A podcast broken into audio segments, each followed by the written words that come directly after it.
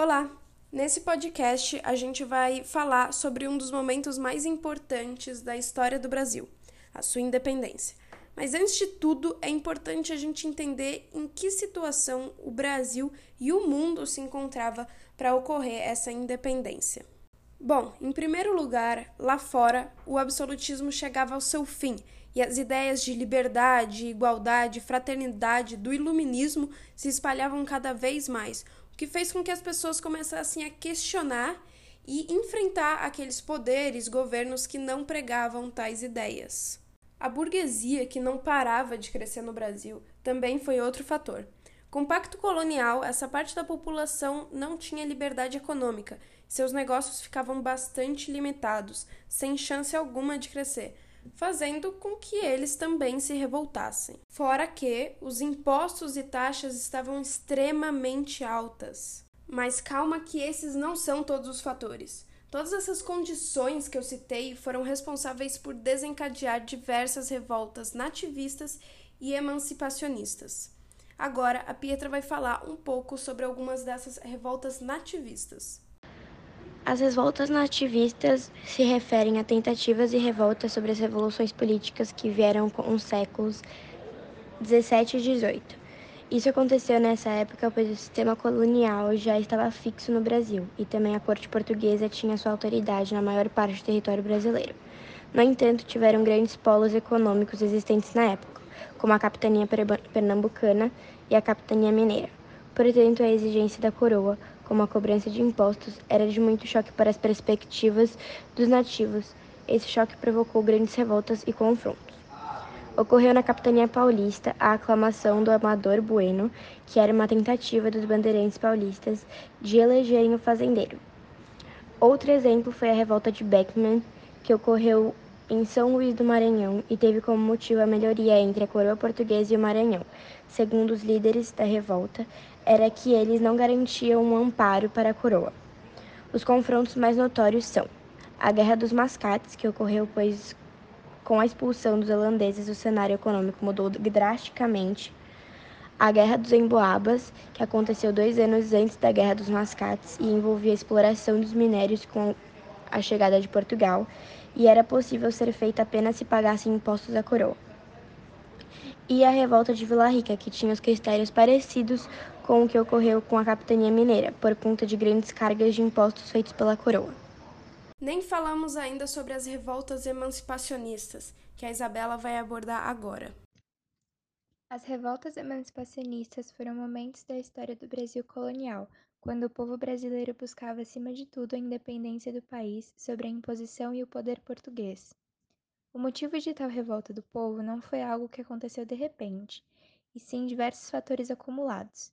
O constante aumento das cobranças financeiras feitas pelos portugueses, o pacto colonial que limitava o comércio apenas entre Brasil e Portugal, grande influência de pensamentos iluministas e a presença de outras revoluções como a francesa foram algumas das causas para as revoltas. A Inconfidência Mineira foi um movimento emancipacionista ocorrido em Minas Gerais, em 1789, que usava o lema Liberdade, ainda que tardia. Um dos principais membros do movimento foi Tiradentes, que buscava como objetivo a independência do país, a implantação de uma república e de manufaturas e a criação de uma universidade pública em Vila Rica. Alguns dos motivos de tal revolta foram a cobrança de impostos como a derrama e a exploração portuguesa no país. O movimento teve como final a punição aos inconfidentes, sendo como uma delas a decapitação e o escortejamento de Tiradentes, que teve partes de seu corpo expostas em cidades para dar o exemplo a outras possíveis revoltas.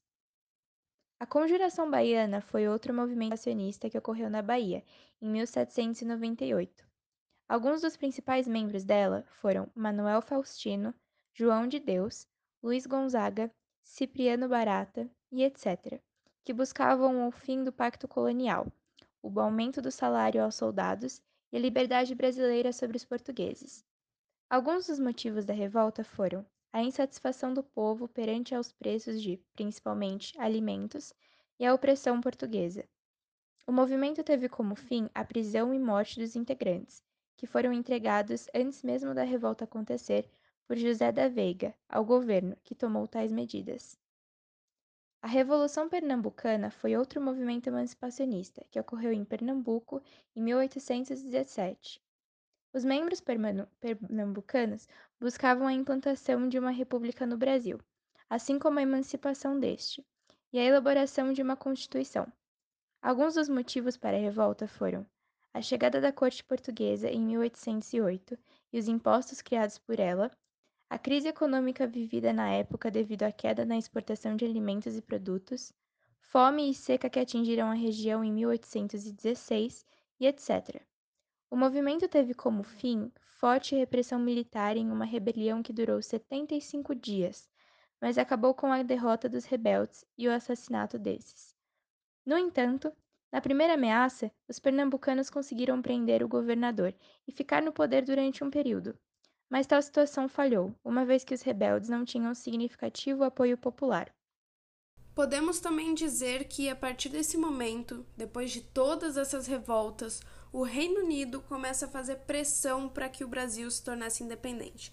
Mas afinal, o que ele ganharia com isso?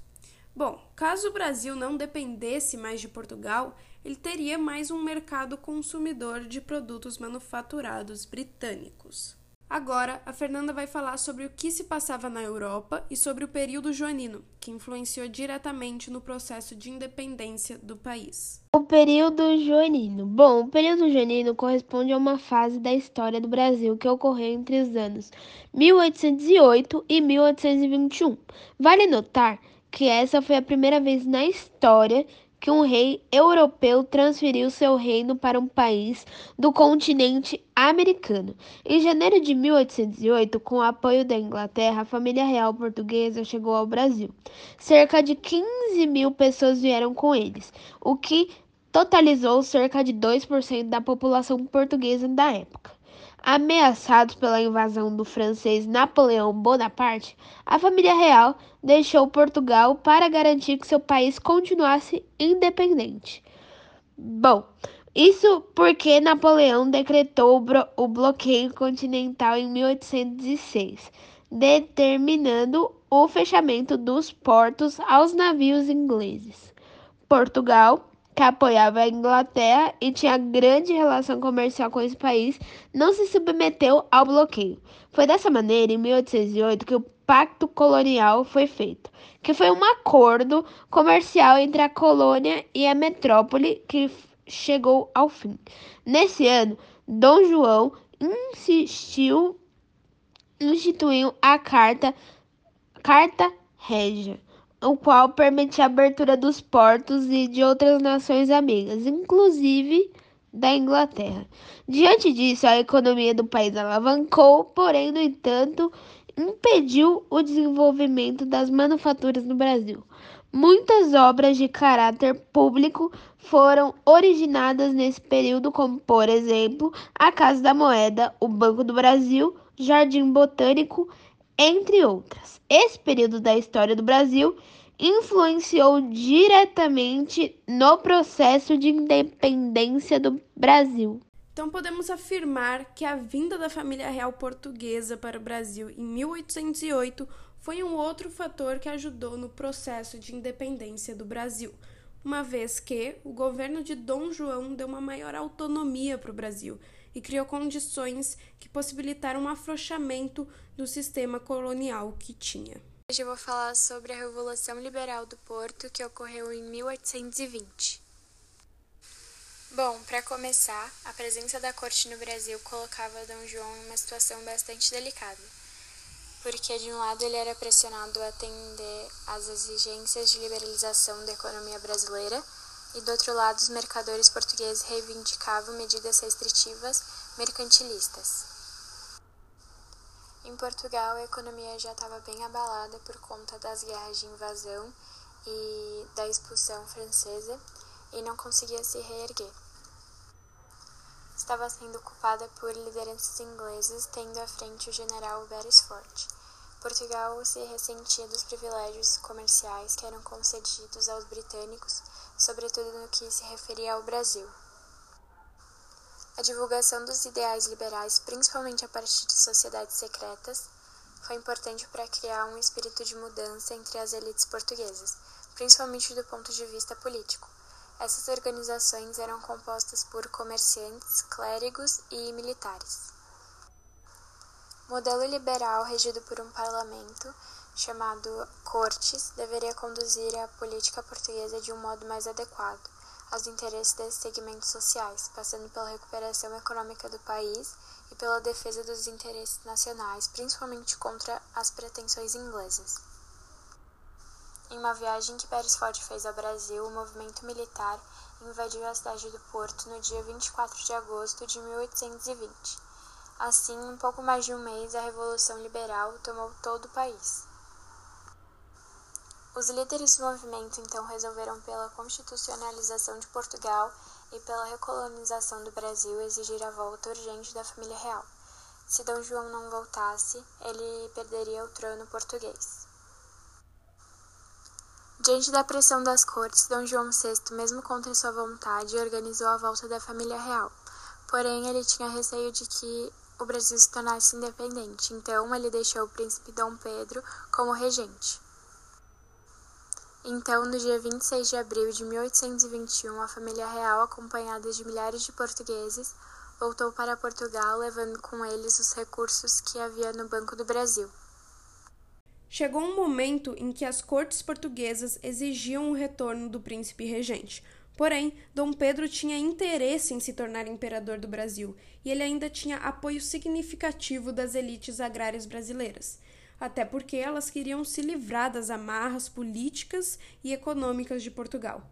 E foi com isso que o príncipe declarou que permaneceria no Brasil, o famoso Dia do Fico. E a história simbólica que se conta até hoje é que, diante do rio Ipiranga, no dia 7 de setembro de 1822, Dom Pedro declara a independência do Brasil.